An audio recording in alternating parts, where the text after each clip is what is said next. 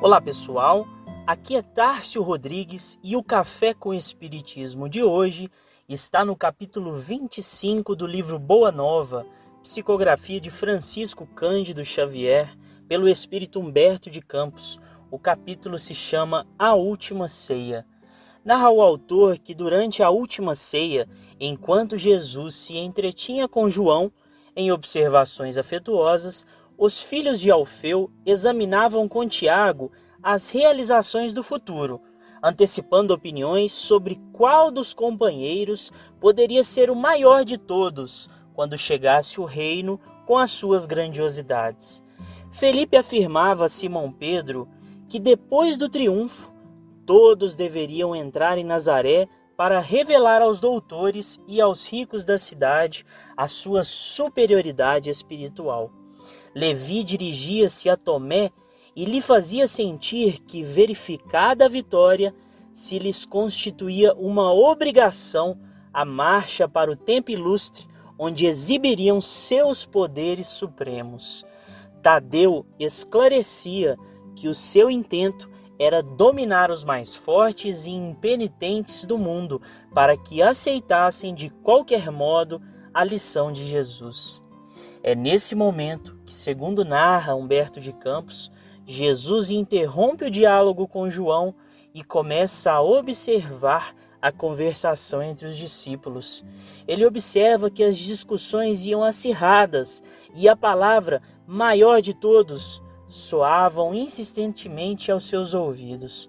Parecia que os componentes do sagrado colégio estavam na véspera da divisão de uma conquista material e como os triunfadores do mundo, cada qual desejava a maior parte da presa. Com exceção de Judas, que se fechava num silêncio sombrio, quase todos discutiam com veemência. É nesse instante que os apóstolos observam que Jesus se ergue e, com espanto de todos, despe a sua túnica singela e cinge-se com uma toalha em torno dos rins, a moda dos escravos mais íntimos daquela época a serviço dos seus senhores. E como se fossem dispensáveis as palavras naquela hora decisiva de exemplificação, toma de um vaso de água perfumada e, ajoelhando-se, começa a lavar os pés dos discípulos antiprotesto geral daqueles discípulos em face do ato de suprema humildade, Jesus repete o seu imorredouro ensinamento. Ele diz o seguinte: Vós me chamais mestre e senhor, e dizeis bem, porque eu o sou.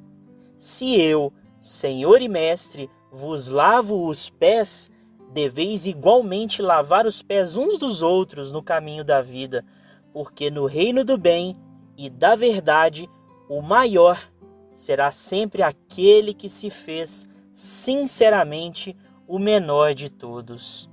Então, impressionante esse retrato trazido por Humberto de Campos, onde Jesus demonstra o sublime ensinamento de humildade, né, pelo qual devemos servir uns aos outros. Nós nos demoramos muitas vezes nos pensamentos das conquistas do mundo e nos esquecemos de que servir e servir com renúncia de quaisquer retribuições imediatas é o maior desafio que nós podemos nos propor em nossa jornada.